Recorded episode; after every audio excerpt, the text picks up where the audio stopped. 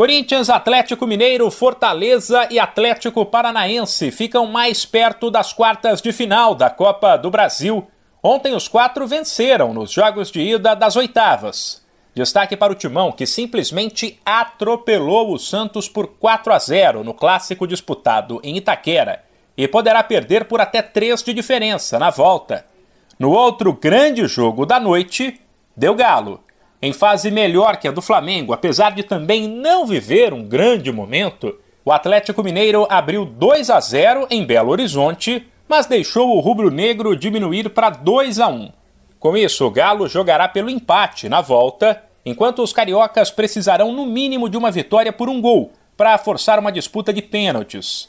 Exatamente a mesma situação do Bahia, derrotado pelo Atlético Paranaense também por 2 a 1.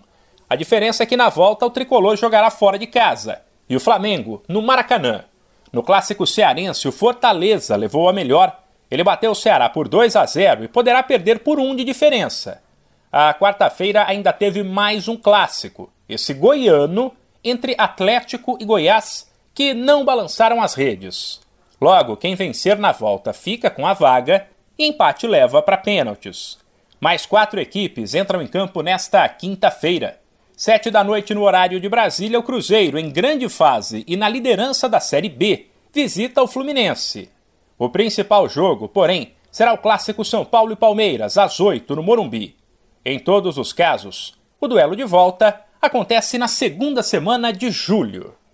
De São Paulo, Humberto Ferretti.